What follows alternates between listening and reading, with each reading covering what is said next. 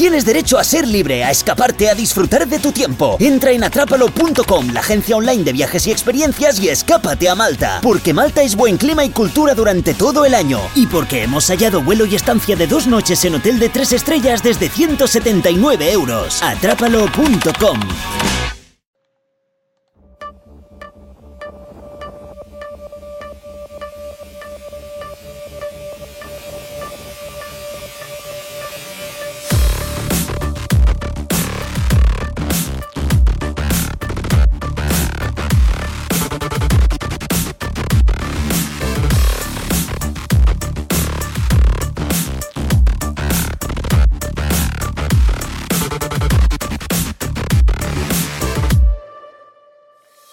¿Recuerdas el famoso váyase, señor González?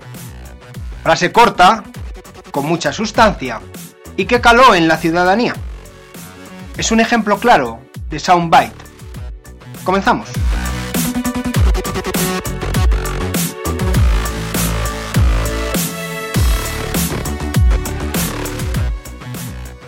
Hola amigas y amigos, bienvenidas a un nuevo episodio de Comunicación Política y Empresarial Podcast.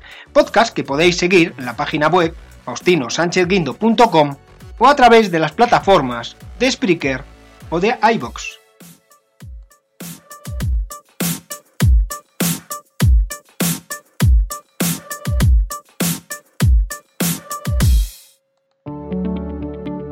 Cambiamos música y empezamos a definir lo que es un soundbite. Pues bien, se denomina soundbite a un pequeño fragmento de una intervención o discurso que concentra la máxima información y la esencia de un mensaje en el menor tiempo posible. Por decirlo de otra manera, un soundbite es la frase pues que un político o un portavoz de una empresa o de una institución desea ver convertida en un titular en los medios.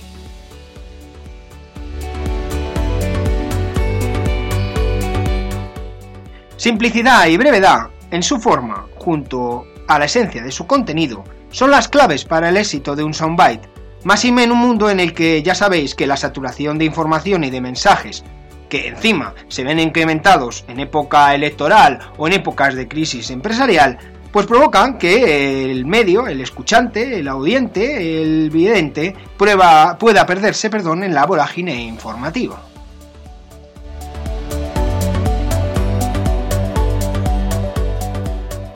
Bien, ¿dónde y cuándo surge el término soundbite? Pues surge en los Estados Unidos, en la década de los 70, por parte de los medios de comunicación. Desde entonces, eh, los políticos pues emplean cada vez más soundbite de cara a conseguir resumir sus posturas. Lo que caracteriza a un soundbite es su capacidad de comunicar sin necesidad de contextualización, de resumir la noticia por sí solo y preferiblemente sin que sea editado por periodistas u otros intermediarios.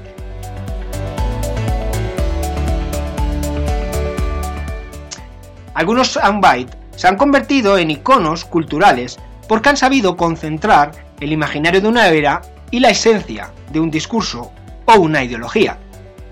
Por ejemplo, el no te preguntes qué puede hacer tu país por ti, pregúntate qué puedes hacer tú por tu país. ¿Os suena? Efectivamente, John Fitzgerald Kennedy. Otra, un pequeño paso para el hombre, pero un gran salto para la humanidad. También nos suena, ¿verdad? Efectivamente, Armstrong. Tengo un sueño, I have a dream. Mi favorita, de Martin Luther King.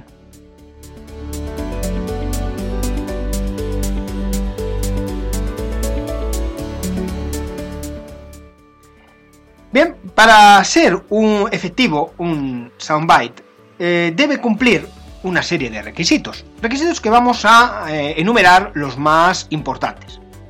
En primer lugar, eh, debe ser breve, lo hemos dicho. Era una frase muy corta. Cuanto más corta, mejor.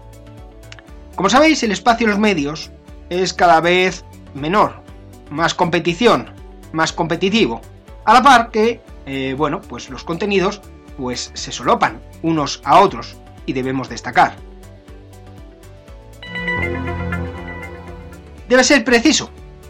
Un buen soundbite es aquel que dice más cosas con menos palabras. Y además, como hemos dicho, debe descontextualizarse, es decir, debe tener sentido por sí solo, independientemente del contexto en el que se emplee. Además, debe ser original. Ya sabéis, juegos de palabras, metáforas, símiles, en fin, todos aquellos recursos que alejen al soundbite del lenguaje coloquial, pues van a contribuir a diferenciarlo del discurso y captar la atención de periodistas y público. El ingenio, las imágenes mentales, el humor y a veces la mala leche también son buenos humanos para los medios. Debe ser pregnante, es decir, debe impregnarnos la memoria. Algunas frases se quedan grabadas en nuestra memoria con solo escucharlas una vez.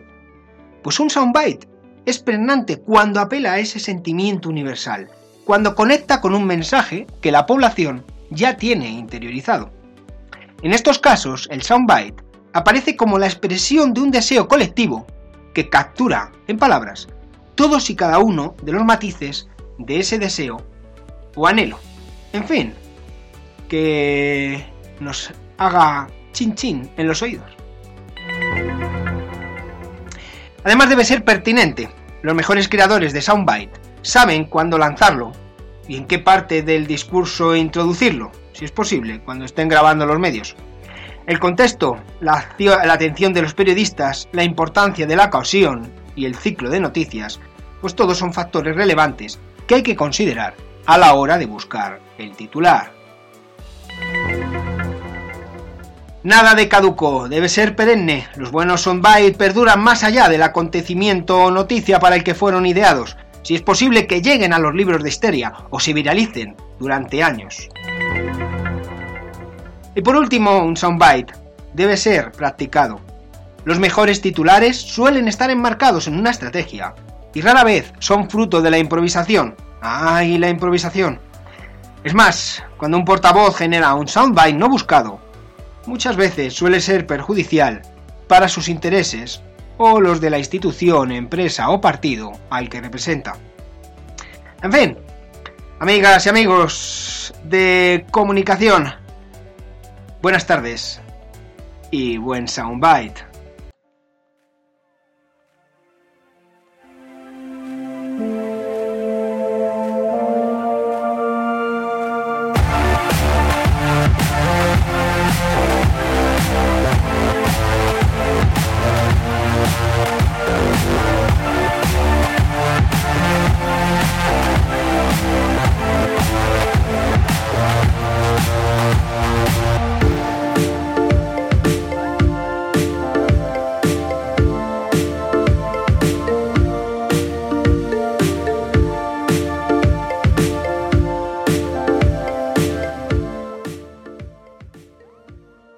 Tienes derecho a ser libre, a escaparte, a disfrutar de tu tiempo. Entra en atrápalo.com, la agencia online de viajes y experiencias, y escápate a Malta. Porque Malta es buen clima y cultura durante todo el año. Y porque hemos hallado vuelo y estancia de dos noches en hotel de tres estrellas desde 179 euros. Atrápalo.com.